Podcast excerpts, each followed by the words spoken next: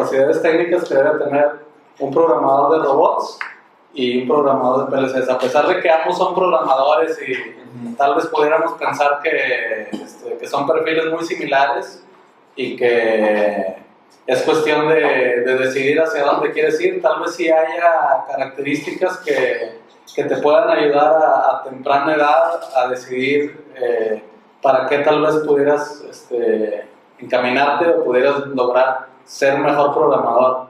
Eh, no sé qué opinas tú, Creo definitivamente que un programador de robótica tiene mucho más este, un subtexto mecánico respecto a lo que tiene que hacer, no tiene que ver muchísimo con servomotores, este, aceite, ver en posiciones y además el hecho de que tienes que conducir el robot se puede ver muy claro, o sea, más físicamente en el momento en el que programaste algo mal porque el robot se empieza a ir para el otro lado y tú sí ah, programador de robots fácilmente puedes ver cuando ya la cagó. Sí, definitivamente.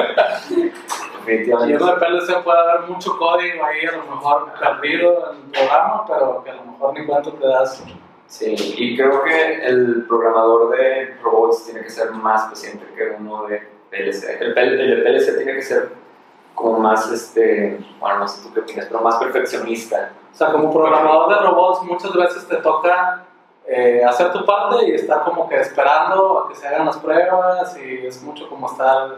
Eh, sí, tienes que estar esperando a que se hagan las pruebas y después de que hagan las pruebas y ves en qué se equivocó tienes que arreglarlo y ver, esperar a PLC que lo arregle de su lado para que después puedas hacer la siguiente prueba. Pero más allá de eso es como la paciencia en cuanto a la hora de manejarlo, de, hacer los movimientos muy precisos, eso toma mucho tiempo y a veces es muy cansado tener que estar en una posición incómoda durante mucho tiempo. ¿Cuál es el, grado de, de, precisión hacia grandes rasgos este, más cerrado que te ha tocado trabajar? Que digas, aquí estamos trabajando casi que con micras y si se movía tantito por este lado ya no funciona el robot. Lo más pesado que me ha tocado yo creo que ha sido un cliente que pedía unos TCPs muy específicos que si se salía por .1 milímetros ya no lo valía. Entonces tenía, teníamos que tener una precisión así muy buena. Y hice un TCP ahí como una semana entera.